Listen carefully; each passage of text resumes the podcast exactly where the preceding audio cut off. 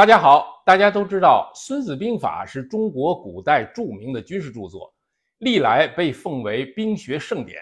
在我看来，《孙子兵法》与其说是一个军事著作，不如说它是一部哲学著作。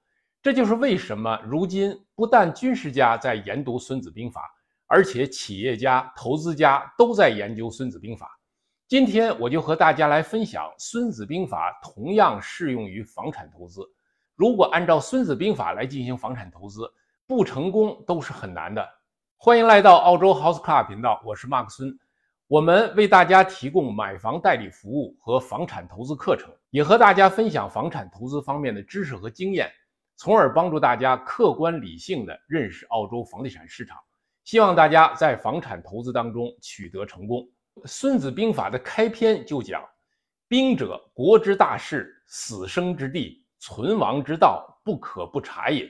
对于一个国家来说，军事是决定生死存亡的大事，不能不认真对待。对于一个个人或者家庭来说，房产投资也是非同寻常的大事，它可以决定一个人或者家庭是走向富有还是走向衰落。尤其在澳大利亚更是如此。可以说，房产投资是个人或者家庭最重要的事项之一。不可以草率行事，要给予足够的重视，要把它当作个人或者家庭的头等大事来考虑。《孙子兵法》的第一篇《史记篇》说：“多算胜，少算不胜，而况于无算乎？”意思是说，在打仗之前要搜集各种信息，并进行分析计算。谁分析计算的深入，谁就能够取胜；反之，信息少，分析计算的少，就容易失败。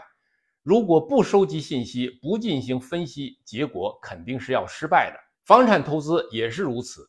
房产投资是一个非常复杂的系统工程，有诸多的因素影响，必须要善于学习，善于从别人的经验和知识那里吸收营养，为我所用，成功的概率才比较大。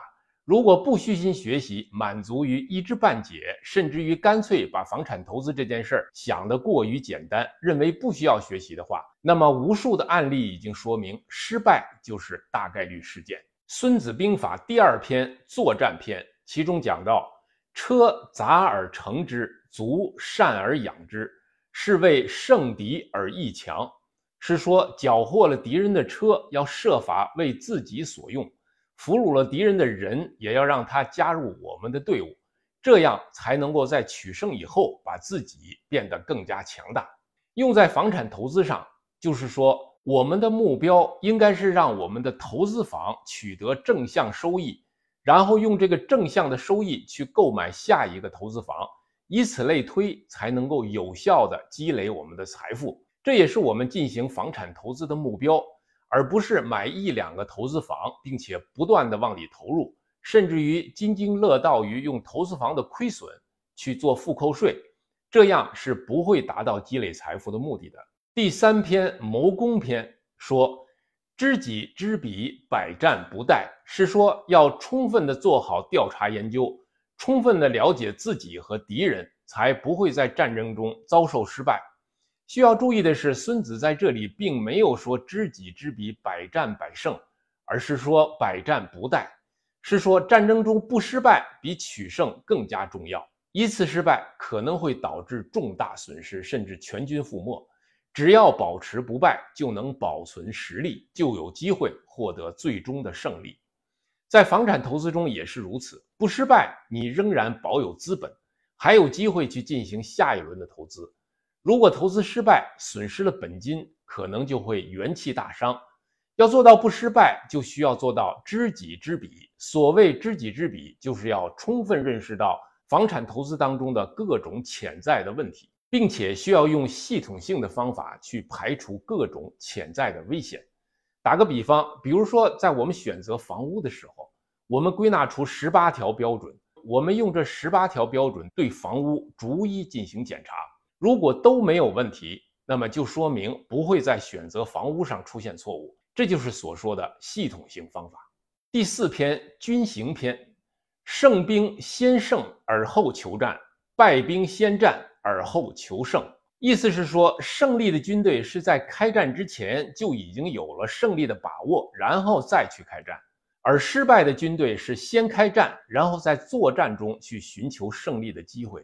成功的房产投资者在进行投资之前，已经对投资的道法术器有了全面的了解，并且清楚的知道怎样去投资是成功的，怎样去投资是不成功的。投资规划和路径都是预先设定好的，每一步操作都是按照自己的规划去进行，不会出现意外的情况。这就是先胜而后求战，而失败的投资者都是按照自己的主观想象。抱着碰运气的想法去投资，只要手里的钱够，就先买了再说。这样的投资就是先战而后求胜，不管你之后再付出多大的努力，也是无济于事的。第五篇兵士篇说：“故善战者，求之于事，不责于人，故能择人而任事。”是说善于打仗的人要善于利用势能，而不是一味的追求人力。这里的势说的是形势态势，是一种势能，也是我们常说的因势利导、顺势而为中的势。这就是说，战争的胜负更多的取决于当时的势能，而不要去苛求军队的人数和作战的能力。在房产投资上面来说，我们应该把重点放在去发现什么样的房子是正在具备这种向上增长的势能的，投资就应该投资在这样的地方。这就是顺势而为，哪里有增长的势能，哪里没有，它是客观的，是客观存在的，它不是人力所能为的。所以我们在选择投资地点和投资房的时候，不能去苛求说某个地方因为某些原因未来就一定会上涨。比如人们常说的某个地方要大规模开发了，所以房价一定上涨；某个地方人口增多了，房价一定上涨。这些都是主观的判断。是主观的推断，它不是已经发生的事实。这里所说的势，是由诸多原因综合作用以后形成的现实存在的势能，而不是判断出来的。这两点的差别，我几乎在所有的讲座当中都会重复的讲，希望大家能够理解。善于投资的人，选择真正具有上涨潜力的、有上涨势能的地方去投资。在选择房子的时候，也会去选择在特定区域最受大家欢迎的房子，而不是只是自己喜欢。这就是《孙子兵法》上面讲的“善战者，求之于事，不责于人”的道理。第六篇虚实篇，无所不备，则无所不寡。意思是说，我方的条件能力总是有限的，兵力也是有一定限度的，不可能方方面面全部无懈可击。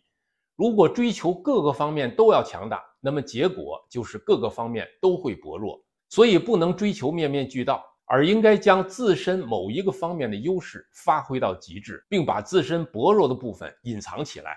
只有这样，才能够有效地利用有限的资源去克敌制胜。我们房产投资者的资金和时间也是有限的，通常也只能满足我们某个方面的需求，不可能满足我们的所有的需求。或者是投资需求，或者是自住需求。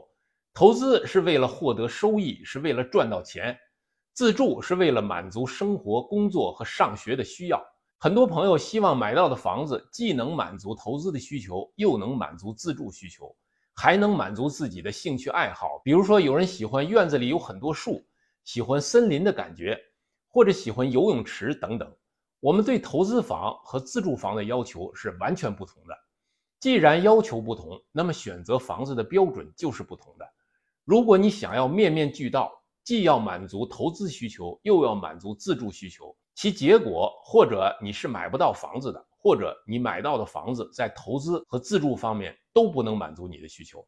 所以，还不如把有限的资源用在某一个方面，或者是投资，或者是自住，以获得最大的成效。《孙子兵法》一共十三篇，今天我们先和大家分享前面的六篇。如果您喜欢的话，请您点赞订阅。